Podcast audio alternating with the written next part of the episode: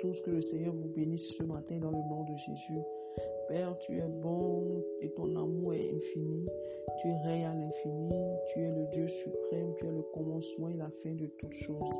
Ce matin, nous te retournons toute la gloire. Merci Seigneur pour la vie de cette précieuse famille que nous sommes dans le nom puissant de Jésus. Amen, amen. Depuis le lundi, nous parlons de l'humilité sur toutes ses formes. Et ce matin, nous allons parler de l'humilité dans le foyer. Amen. Que dit la Bible de l'humilité La Bible définit l'humilité comme la douceur, comme la modestie et le renoncement à soi. Alléluia. L'humilité chrétienne est une qualité qui nous permet d'avoir euh, une bonne fondation dans le foyer. L'humilité dans le foyer donne vie euh, à une relation de couple. L'humilité dans le foyer donne la joie à une relation de couple. L'humilité dans le foyer est une semence qui amène le couple à une dimension nouvelle et cette dimension laisse la miséricorde de Dieu agir dans ce foyer. Amen. L'humilité n'est pas une chose qui vient naturellement. Nous devons travailler notre humilité en tant qu'homme ou en tant que femme. Amen. Et en cela, nous avons tous besoin de l'aide du Saint-Esprit pour y parvenir. Alléluia. De nos jours, on accorde peu d'importance à l'humilité. Néanmoins, d'après la Bible, elle est indispensable pour plaire à Dieu. C'est Jacques 4, verset 6 qui le dit. L'humilité est la clé d'assurance de la victoire dans le foyer. Alléluia. Ton foyer sera toujours parfait et stable si tu pratiques la clé de l'humilité. Amen. Pourquoi la femme doit-elle être humble? Parce que c'est l'humilité ce qu'elle doit endurer et de supporter ce qu'elle doit supporter sans causer des dégâts dans le foyer. Alléluia. Éphésiens verset 5, 22 à 25 nous en dit plus. La parole de Dieu déclare dans, au verset 22 que la clé, que le, mari est le chef de la femme. Amen. Donc, euh, les sœurs, calmez-vous. Mettez de l'eau dans, votre le, le foyer est, est, une autre école. Alléluia.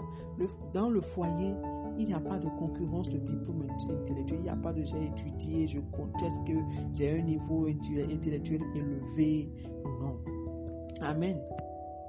Et, si tu te dis, bon, que tu peux, tu peux rester, tu peux te nourrir de, ton, de tes diplômes, tu peux vivre sans un homme.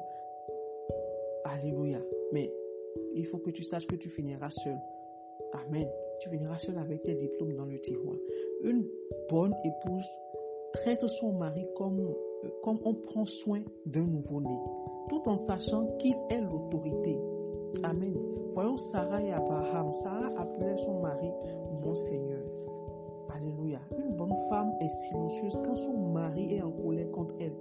Elle, elle parle quand il est plus calme quand les situations s'élèvent, tu cherches un bon moment où ton mari est calme, sauf si le mari lui permet de répondre. Amen. Quelqu'un dira que c'est de l'ancien temps. Je suis d'accord. Mais c'est ce que nos parents ont pratiqué pour garder leur foyer intact jusqu'à leur vieillesse. Amen. L'humilité est un ingrédient majeur des couples qui durent. Alléluia. L'humilité est le fondement de les autres vertus. Une femme doit toujours rester soumise, même si le mari est mauvais. Amen. Toi, femme, sers-toi de tes genoux dans la prière pour changer dans la vie de ton mari ce que tu veux voir en ton mari. Amen. Le genre d'homme que tu aimerais avoir. Et que et, qu'après le mariage, tu découvres que c'est le contraire de ce que tu veux.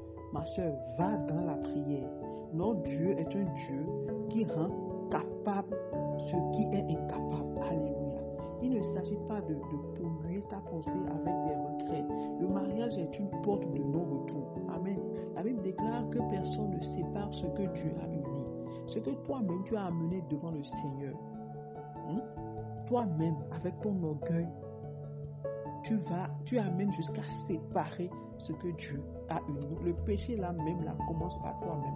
Alléluia. Toi qui ne t'es pas encore marié, ne prie pas pour dire Seigneur, je veux une bonne femme ou bien je veux un bon mari. Non, sois d'abord cette bonne personne. prie pour être ce bon mari. Que le Seigneur nous donne la grâce d'être une bonne personne au nom puissant de Jésus-Christ de Nazareth. Femme, être humble dans le foyer, ça attire la grâce et la faveur de Dieu sur les enfants dans le foyer. Une femme, et, dans son humilité, doit laisser son mari exercer son autorité en tant que chef de la famille pour qu'il y ait de la paix. Alléluia. Être humble, c'est accepter l'autre tel qu'il est ou tel qu'elle est. Amen. Être humble, c'est un caractère. Être humble, c'est une qualité à acquérir. Si vous désirez vraiment être humble, priez chaque jour pour obtenir cette grâce. Amen. Notre Seigneur se laisse trouver toujours par ceux qui le cherchent. Toi qui veux marcher dans la victoire dans le foyer, accepte des circonstances d'humiliation, des, des situations embarrassantes. L'humilité se manifeste toujours dans l'obéissance à l'autorité. Amen. Un moyen efficace pour euh, cultiver l'humilité est de méditer la grandeur et la splendeur de Dieu. Amen. Ne t'estime pas meilleur que les autres. Peut-être que tu es pire aux yeux de Dieu. Que le Saint-Esprit te revêt de l'humanité, de l'humilité au nom de Jésus-Christ de Nazareth. Ce matin, j'aimerais que tu écris et que tu écrives avec moi. L'humilité est la paix dans le foyer. L'humilité est la paix dans le foyer. Amen, amen, amen, amen. Je prie que, que Dieu le Père, le Fils, le Saint-Esprit règne, siège à jamais dans ton foyer, dans le nom puissant de Jésus-Christ de Nazareth. Amen.